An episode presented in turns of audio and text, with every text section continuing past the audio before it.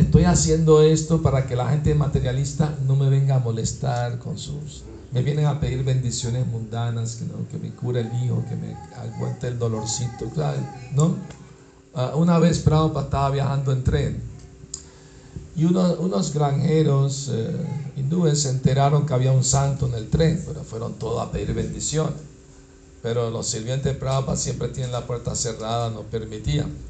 Pero en una de esas, abriendo la puerta para ir a hacer algo, hubo contacto visual entre Prabhupada y los tres granjeros que estaban ahí. O sea, como tuvo contacto visual, Prabhupada está bien, déjenlo pasar a ver qué quiere. Se lo dejó pasar y le dijo, sí, ¿qué desea? Bueno, queremos sus bendiciones. Y uno de ellos dijo, eh, este año tuve mala cosecha, no hubo mucha lluvia, por favor bendígame para que el año que viene tenga mejor cosecha.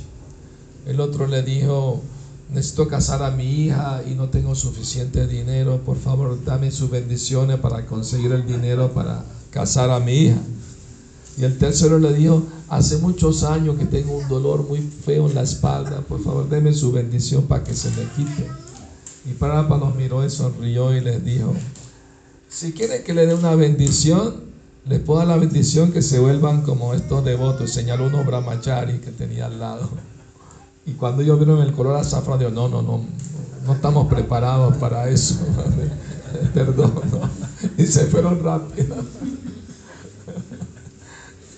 Entonces la gente muchas veces ah, eh, pide, ¿no? Bendiciones mundanas. Pero esa no es la manera correcta de acercarse a una persona santa. Muchas veces a mí, la gente me escribe pide, por favor, ore por, por esta persona, por la otra persona. Si son Vaishnava y van a curarse para servir a Krishna, está bien, pero si son personas mundanas, se van a curar y ¿qué van a hacer? Van a seguir tratando de disfrutar del mundo material, entonces ¿de qué sirve? ¿Me explico? O sea, usemos el sentido común. Entonces, bueno, entonces, eh, también dijo, el olor de esa gente materialista que viene a molestarme es más insoportable que el mal olor de, que, del baño. Así que prefiero estar aquí en el baño que, que estar eh, molestado por esas personas. ¿no? Será sumamente renunciado a todo, ¿no? al mundo material. Una vez un hombre mundano, materialista, pero muy rico, vino a ver a Agora Kishore Maharaj y pidió que le permitiera hacerle unas preguntas. Por favor, si me permite hacer unas dudas que tengo, unas preguntas. Y para sorpresa de los devotos, él tenía gente que lo seguía, por supuesto. Eh, él sí, está bien, pero con una condición. ¿Cuál condición? Cada pregunta que haga tiene que poner 100 rupias por delante. En aquella época 100 rupias era mucho dinero, ¿eh? Como 100 dólares. Entonces el hombre rico dijo, sí, está bien, no tengo ningún problema, tengo mucho dinero. Entonces vez que hacía una pregunta ponía por delante su billete. Los devotos no entendían nada, estaban confundidos. ¿no? Y después que hizo su pregunta había un fajón así grande de billetes. ¿no?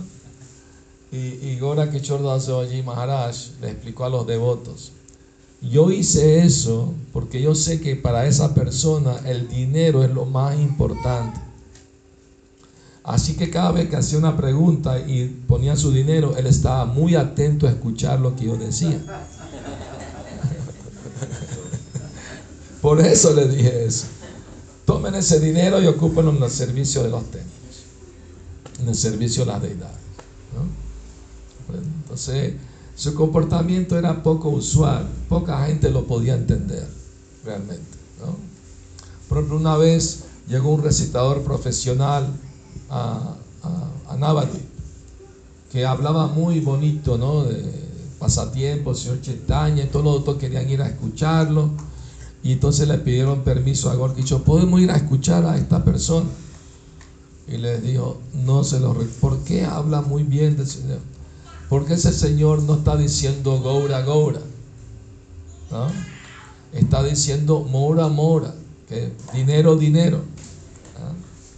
Porque Él viaja con una viuda y dice que es su asistente, pero en realidad es su amante. Y el dinero que él consigue lo gasta en ella para satisfacerle su capricho. Entonces no le recomiendo que vayan a escuchar de esa persona. ¿Y cómo sabe usted eso? Si nadie se lo ha dicho. Paramatma me lo dijo anoche. ¿Mm? Así que él tenía comunicación con Krishna en el corazón, le decía las cosas. Otra vez había un ratayatra de Tolot. Vamos a ratayatra, Maharaj, venga con nosotros, lo llevamos en un palanquín, como guste, ¿no? Yo, no, no, yo no voy para allá. ¿Pero por qué? ¿Por qué no? Porque yo sé, muchos de ustedes van para allá solamente para ver las mujeres bonitas que están allí, que van a ratayatra también. O sea, su interés no es servir al Señor ya realmente, sino a ver qué chicas bonitas ¿no? se levantan por ahí. ¿no? Algunos tienen esa mentalidad. Prabhupada cuenta una historia ah, de que en los Kumbhamelas, ¿saben lo que es Kumbhamela? Es un festival que hacen cada 12 años en la India, en lugares sagrados, cerca del río Ganges, ¿no? Como en Haridwar y otros lugares, ¿no? Eh, y entonces eh, van como una ciudad entera, 20 millones de personas. es un festival famosísimo en la India. Prabhupada ha ido con sus discípulos a predicar, a distribuir libros, a dar conferencias, a distribuir prasham para miles de personas. Y Prabhupada contó una vez a los devotos que hay cierto tipo de mujeres que van a esos festivales con la intención de quedar preñadas de un yogi, de un sabio para tener un hijo muy elevado. ¿no? Es su intención. Entonces hay hombres materialistas que saben eso, ellos se disfrazan de yogis para seducir a esas mujeres. ¿Comprende? Entonces ahora Kishore se sabía todos los trucos de toda esa gente, no, no lo engañaban así nomás, porque venían algunos para imitarlo. Uh, Gorkishore a veces comía en una calavera, como plato. Tenía como una calavera, tenía una vendidura ahí como plato. Y algunos iban a imitarlo, a conseguir una calavera, a comer al lado de él igual. Puros imitadores, pero no tenían el espíritu de amor puro por Krishna, que el desapego que él tenía, era pura imitación. se no podían llegar al nivel de él nunca. ¿Ah? Por eso Bhaktisiddhanta Saraswati ¿no?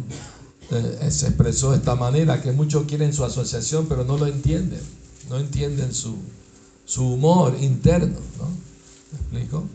Una vez alguien le se acercó a él para preguntarle sobre la iniciación de, de, saber cuál es su identidad espiritual en los pasatiempos de Krishna. ¿Cómo se llama esa iniciación? Siddha Pranali. Siddha Pranali. Entonces alguien le vino a preguntar, ¿cuál es el mantra que me puede dar para lograr conseguir conocer mi cuerpo espiritual? Y Igor Kishore y Maharaj le dijo, nuestro mantra en los Gaudiya Vaishnavas es Trinada pi sunichena, tarora pi sahishnuna, amanina manadena, kirtaniya sadahari. Ese es nuestro Siddha Pranali mantra. Él, él dijo una vez, no traten de meditar artificialmente en los pasatiempos de Radha y Krishna. Más bien canten el santo nombre sin ofensas y a su debido tiempo. El santo nombre les va a revelar la forma, las cualidades y los pasatiempos de Cristo. A su debido tiempo, cuando estén suficientemente purificados. No traten de artificialmente hacerlo. ¿no? Prabhupada también dijo eso una vez que un devoto le preguntó, Prabhupada, cuando canto el Mahamantra, ¿debo pensar en los pasatiempos de Cristo? Prabhupada dijo, sí, eso es muy deseable, eso es muy bueno, pero no lo haga artificialmente. Si viene naturalmente, está muy bien, pero no trate de hacerlo artificial. Si viene por sí solo, ¿no? Por la purificación que, se va logrando. Entonces, eh, eh, como dijo Maharaj, eh, primero vivió 30 años en Brindavan, ¿no? Maharaj. Y después el Señor lo inspiró para ir a Navadvip. ¿no? Y ahí se relacionó con Bhaktivinoda Thakur, lo aceptó como su Shikshabur. Tienen una relación muy cercana, muy íntima. Por eso Bhaktivinoda le pidió a su hijo que fuera a tomar iniciación con él. Y el último, la última vez, que la tercera vez, le dijo Bhaktivinoda le dijo a su hijo, regresa iniciado o no regreses. A ver cómo le vas a hacer. y, y, y, de la Suati estaba, se encontró con él en un puente, abajo estaba el río Gange. Le dijo, si no me inicia, ahora mismo me tiro por el puente. Si usted no me da su misericordia, porque ahora que yo era tan humilde, que él veía que Bhaktisiddhanta Saraswati era tan erudito, porque Bhaktisiddhanta Saraswati era la erudición personificada, lo llamaban la biblioteca andante, tenía una memoria fotográfica. Él leía un libro y lo podía recitar todo con los ojos cerrados. O sea, era muy famoso por su erudición. Y, y, y Gorkishore Das allí, Prabhupada dice que casi era iletrado, no sabía ni escribir su nombre. Pero tenía una realización tan interna, se le revelaba que él citaba versos de la escritura en sánscrito, bengalí, perfectamente. Porque no es por, por, academia, sino por eh, purificación espiritual interna que se revela el conocimiento. ¿Me explico? No es algo externo, es algo interno el proceso de conciencia de Cristo. Entonces, bueno, entonces él era, él recibió título de eh. En Brindavan le dieron el título de Vajananandi. Eh, quiere decir a alguien que está absorto en Vajan, o la adoración a Krishna en un lugar religioso, un lugar sagrado, y no se va de ahí. Claro que predica a la gente que viene a buscar su instrucción, ¿verdad? Pero a diferencia de los Goshtianandi, los Goshtianandi son los que salen a predicar a cualquier lado, como Chila Bhaktisiddhanta Saraswati era un Goshtianandi, Él abrió 64 templos en toda la India, ¿no? Eh, su maestro espiritual, Gora Kishore allí dijo, yo no voy al mundo material, refiriéndose a Calcuta. Pero alguien eh, que va a, cualquier ciudad mundana, pero va con la intención de predicar, ayudar a la gente, servir a Krishna, no vive en el mundo material. Una vez un devoto eh, en Nueva York, Prabhupada estaba dando una clase y el devoto le preguntó, Prabhupada, ¿usted vive aquí en Nueva York? Prabhupada le dijo, no, yo no vivo en Nueva York, porque no hago las cosas que hacen los neoyorquinos. No como carne, no como vino, no voy al cine, no voy a discoteca, no hago nada de lo que hacen los neoyorquinos, entonces no vivo en Nueva York. Siempre vivo en Brindavan porque siempre estoy pensando en Cristo. Entonces no es cuestión física, es una cuestión interna espiritual. ¿no? Saraswati le gustaba abrir templos en ciudades grandes porque es donde más necesidad hay de la gente de, recibir conciencia de Krishna, ¿verdad? Es muy, muy importante entender el espíritu interno, ¿no? Porque a veces Gorakishore Bhajimara le decía a su discípulo, fue el único discípulo que tuvo, no quiso iniciar a más nadie. Sin embargo, Sila Bhaktisiddhanta inició miles de discípulos. ¿Saben cuántos discípulos inició Sila Bhaktisiddhanta? Cien mil discípulos. Abrió 64 templos, no, 60 mil discípulos en cada lugar como mil discípulos, en cada ciudad. Entonces eh, llegó eh, el final de los pasatiempos de Gorka Das Babaji Maharaj y él, abandonó su cuerpo a... Bueno, pero hay un otro pasatiempo que me acabo de acordar con Bhaktivinoda Thakur. Bhaktivinoda Thakur al final de su vida eh, quiso tomar Besha. Besha quiere decir la ropa de renunciante en esa época era de Babaji. Babaji, la ropa blanca hasta la rodilla nomás, sin cola, y con el pecho descubierto, un chadar o algo así. Una vida, así lo hacían los Sei Goswami. Entonces algunos quieren imitar a los Sei Goswami, pero no tienen el espíritu verdadero de renuncia, nada más quieren conseguir eh, fama, reconocimiento, seguidores, pero no tienen ese espíritu. Pero ahora Kishore era un verdadero renunciante, ¿no? Un día, Gura Kishore se presentó en, la casa Bhaktivinoda Thakur vestido muy elegantemente, ¿no? con ropa fina de seda, ¿no? Muy bonita. Bhaktivinoda Thakur estaba en shock, ¿no? Maharaj, ¿qué pasó? Igor Kishore le dijo, es mejor vestirse como un caballero honesto, decente, que estar de, de imitador, imitando a los Sego Swami y ser un sinvergüenza. ¿no? Era muy estricto en eso. O sea, no le gustaba nada la hipocresía de la gente. Inmediatamente se los tiraba en cara. ¿no? ¿Mm? Una vez eh, le guardaron un poco prasad para comer y un poco de arroz y él fue a comer ese arroz y justo pasó una serpiente al lado del arroz, ¿no? Entonces él iba a sentarse ahí y una señora salió, Maharaj, mucho cuidado, pasó una serpiente cerca, puede haber dejado veneno. Y él, no voy a comer hasta que no se vaya este señor de aquí. Ahí viene a mostrarme compasión y todo eso, eso es otra forma de Maya que viene a distraerme de lo que realmente me importa, ¿no? Que es pensar en Krishna. Así que hasta que no se vaya esa señora no como presa. Era así, muy poco usual su comportamiento. ¿no? Eh, se puede decir hasta excéntrico, pero espiritualmente era muy, muy puro, muy elevado. Entonces todo lo que hacía era muy fuera de este mundo, muy trascendental. Y, en realidad se a los devotos puros lo que hacen se le llama pasatiempo. Lila. ¿Saben por qué? Porque todo lo que hace todo el mundo es karma, ya sea bueno o malo. ¿Por qué? Porque todo el mundo tiene ajánkara, tiene ego falso, se identifica con el cuerpo, la mente. Entonces lo que hace crea karma, bueno o malo. Pero devotos puros del calibre de Gorky Shordoji Maharaj, como no se identifican nunca con el cuerpo y la mente, están libres de ajánkara, el falso ego.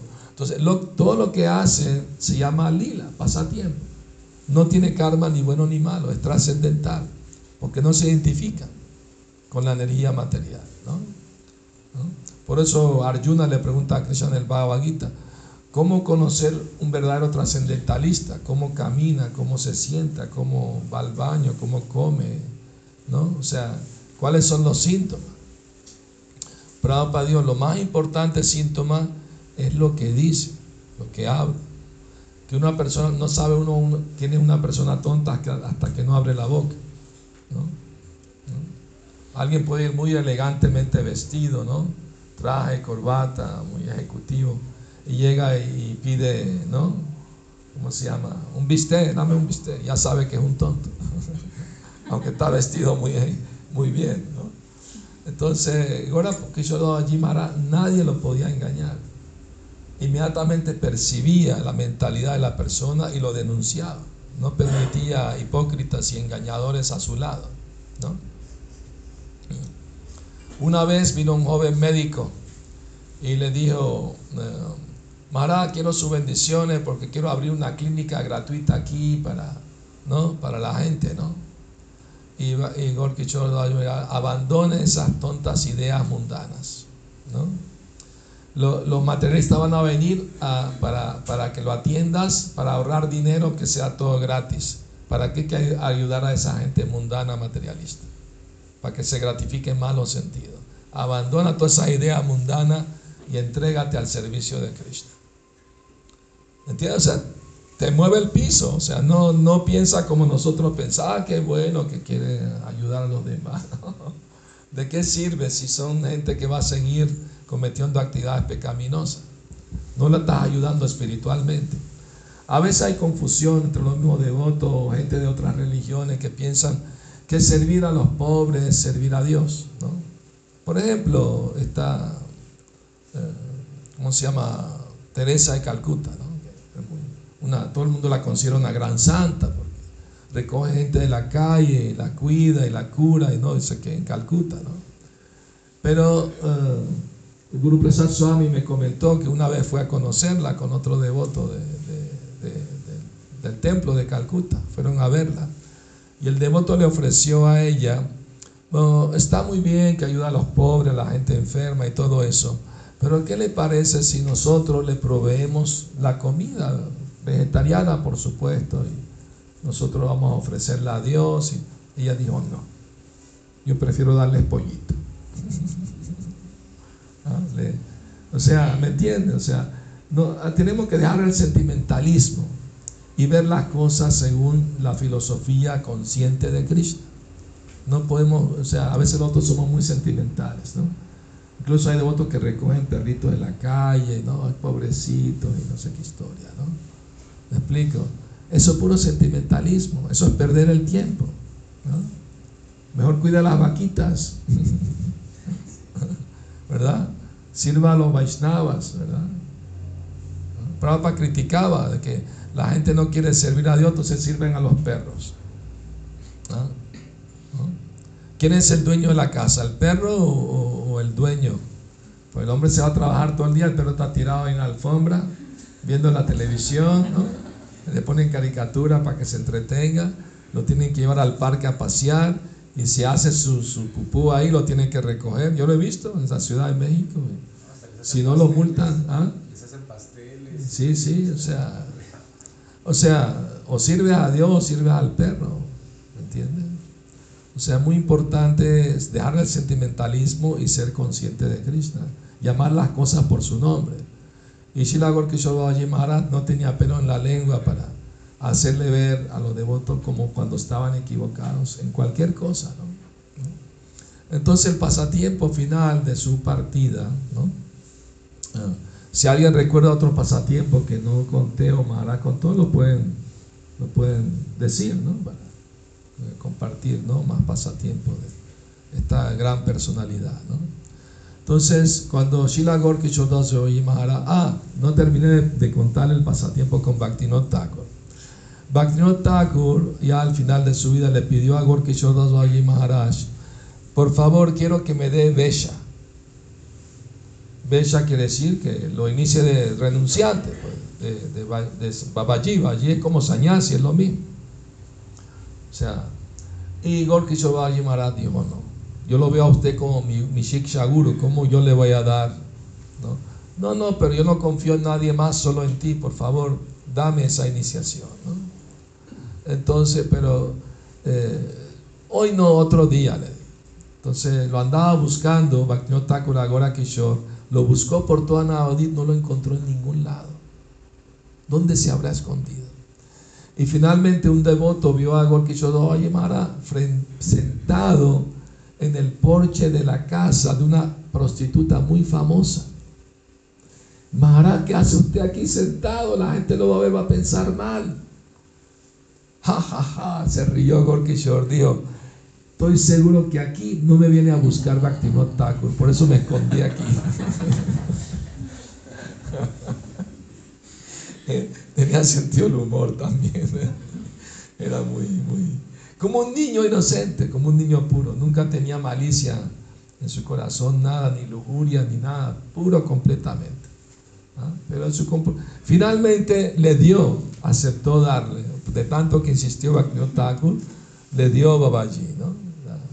Entonces eran muy íntimos, muy cercanos ellos dos. Por eso tenemos en nuestra sucesión discipular aunque Bhaktivinoda Thakur no, nuestra asociación discipular no toda es por iniciación, por diksha, más es por shiksha que por diksha. Jagannath Das Babaji Maharaj no inició a Bhaktivinoda Thakur, solamente lo instruyó. Pero Shila Bhaktisiddhanta así escogió nuestra sucesión discipular. Él dijo, el shiksha es tan importante como el diksha. Y en la vida de Bhaktivinoda Thakur, Shushik Guru Jagannath Babaji Maharaj tuvo más relevancia que su propio guru iniciador. ¿Ah? Y, lo mismo la relación de Bhaktivinoda Thakur con Shila Gorkishore Das Babaji Maharaj. Gorkishore Babaji lo aceptó como su guru instructor. Su, iba a escuchar sus clases de Srimad todos los días. ¿Comprende? Ahora sí, Gorkishore sí inició a Shila Bhaktisiddhanta. ¿No? Y, y Bhaktisiddhanta sí inició a Shila Prabhupada. En nuestro movimiento seguimos el sistema de Prabhupada de recibir iniciación. Es muy importante recibirlo también. ¿no? Prabhupada dijo, yo soy tanto su Shiksha como Diksha Guru. Su Guru instructor y iniciador también. ¿no? Entonces, cuando finalmente eh, ejecutó su, pasatiempo de partir de este mundo, Gorkishore Babaji Maharaj, el jefe de la policía vino a llamar a, Saraswati, ¿no? Saraswati, todavía no era Sanyasi, era Brahmachari, ¿no? Eso fue como en 1918, si no me equivoco, ¿ah? más o menos. Eh, si alguien sabe el año exacto, me puede corregir.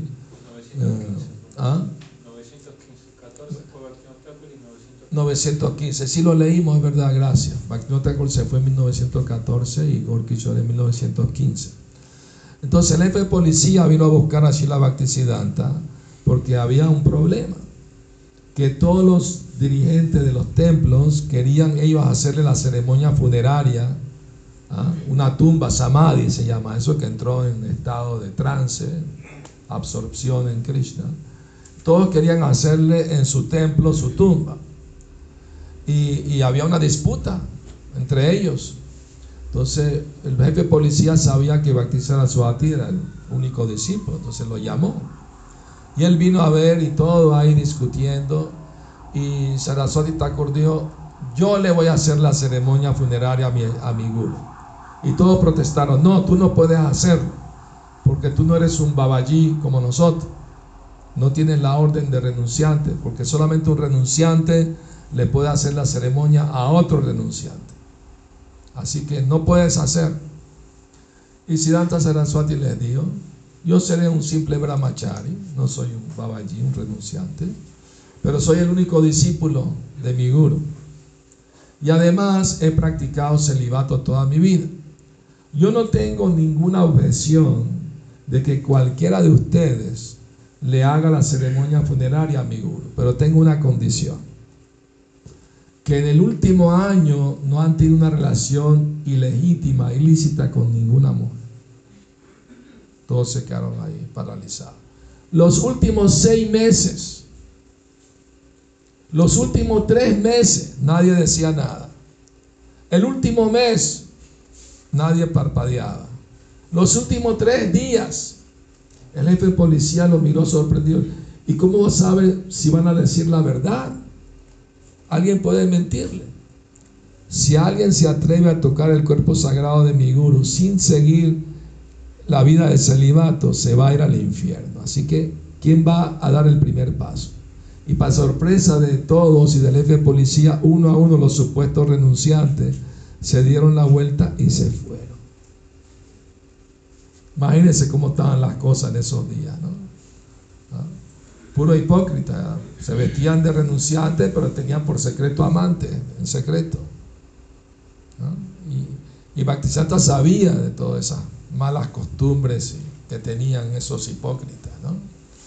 Entonces, eh, él fue el que le hizo la ceremonia funeraria a su Y salió uno diciendo, eh, Gorkishore Maharaj dijo eh, que cuando él se muriera, abandonar el cuerpo, él quería que su cuerpo fuera arrastrado por el polvo del, sagrado, por el polvo de Navadvip, para purificarse con el polvo.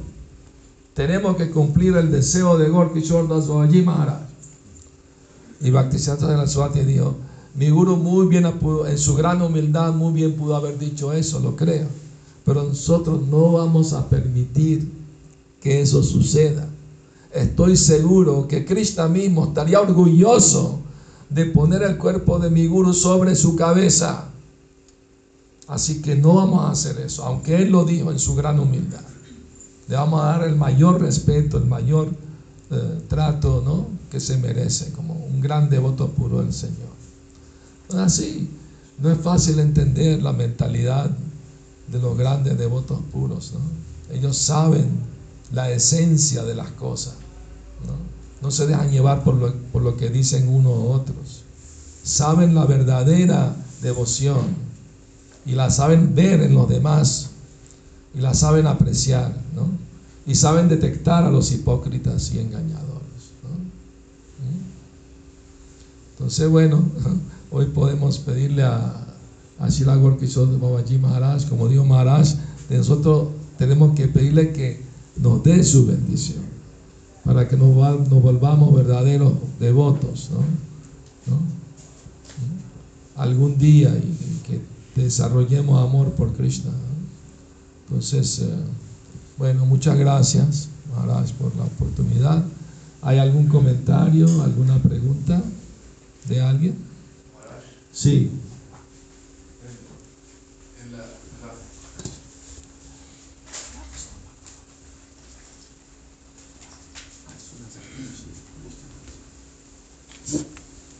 Sí, dígame, Premananda pregunta.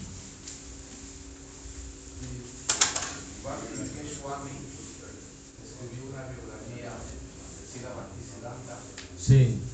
Entonces ahí leí que, que, que Gorky Babaji no le quería dar iniciación a Bhaktisiddhanta porque decía, tuve un discípulo y fue desastroso, me traicionó y todo, ya no quiere dar más iniciaciones. Pero no menciona quién es ese discípulo, no sé si usted sepa. No, no se menciona en ningún lado que ahora que yo le haya aceptado a otro discípulo, que yo sepa. ¿No? Bueno por algo es desconocido, por alguna razón. Se portó mal, no se nombra. Bueno, ¿alguna otra última pregunta? Tengo un anuncio. Ah, un anuncio. Hare Krishna, para los que pueden, uh, Sandira Bhakti Sundar Maharaj va a dar la clase de la tarde de domingo a las 6. Los que pueden asistir, por favor. Uh, va a ser muy, muy nectario. Hare Krishna. Sería más nectario si, si Guru Prasad Maharaj también viene. Pero me dijo que tiene que viajar muy de madrugada mañana al aeropuerto y quiere acostarse temprano, entonces. Lástima. Pero ayer dio la clase, algunos lo pudieron escuchar. Eh, bueno, la fiesta sigue entonces, va a haber más pasatiempos, por supuesto. pueden venir y los que quieran, los que puedan, están invitados. Muchas gracias.